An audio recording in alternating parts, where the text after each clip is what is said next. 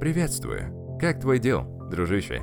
Мастерство требует времени, поэтому устраивайся поудобнее и приготовься погрузиться в новый подкаст из серии «Обольщай и властвуй». Сегодня мы рассмотрим одного из самых харизматичных ведущих Америки, а именно Крейга Фергюсона. Он был ведущим Late Late Show до Джеймса Кордена, и он был невероятен. Практически у всех ведущих есть так называемое подготовленное интервью. Все вопросы распланированы, даже шутки бывают отрепетированы, и остается мало пространства для спонтанности. Крейг же в начале каждого интервью разрывал этот список и фактически просто болтал с гостями. И его уверенность в том, что он может настроить связь с любым человеком, даже незнакомым, была легендарной. Он проводил одни из лучших интервью. И сегодня мы поговорим о том, как эта идея спонтанности в разговоре может помочь нам в жизни. Едем! Правило 21. Как поддерживать разговор с незнакомыми людьми. На примере Крейга Фергюсона.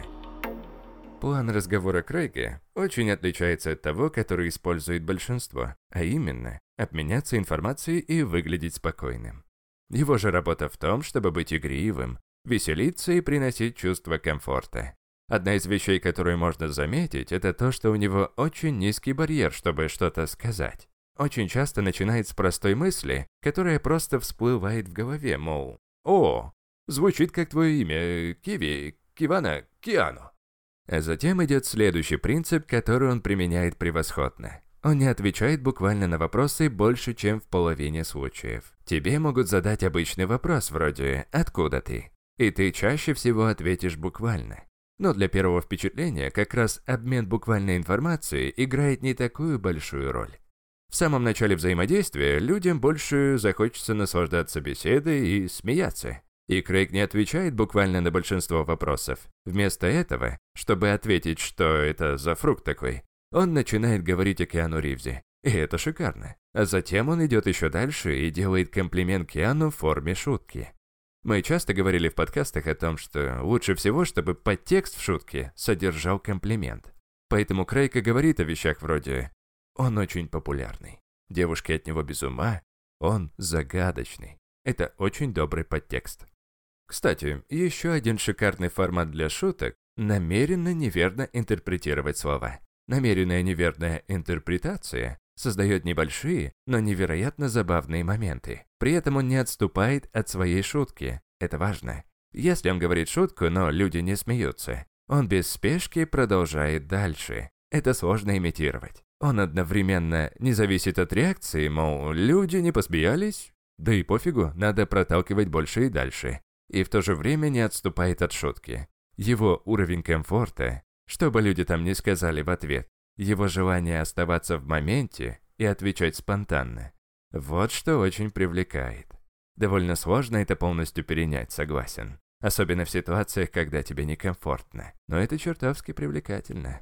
В чем он точно хорош, так это в ответном юморе. Он способен присутствовать в моменте и в то же время прокручивать в голове базу данных, чтобы использовать шутку точно в тему. Я бы тебе посоветовал посмотреть его интервью с Робином Уильямсом. Это просто мастер-класс комедии. Эта беседа немного чрезмерная в уровне энергии для простого разговора. Но там применяются гениальные принципы. Один из способов принять комплимент – это вежливое спасибо. Это отличный способ, проверенный, я бы даже сказал. Но еще один способ ответить на комплимент – это игривое самоуничижение. И это не значит, что надо сказать «нет, я идиот, я очень слабый». Ты делаешь шутку из комплимента. Именно так поступает Крейг. Когда он получил комплимент, что у него классная бицуха, он ответил, что качает только левую, если ты понимаешь, о чем я. То есть лучше всего либо сказать искреннее «спасибо», либо принять комплимент, а затем игриво с него посмеяться. Крейг постоянно делает комплименты. Он часто восторгается одеждой и внешностью, в том числе и с мужчинами. Он хвалит их чувство стиля. Он очень щедр на комплименты. К тому же он полон энтузиазма. Даже если иногда он перегибает палку, его энтузиазм сглаживает ситуацию. Также он очень остроумен.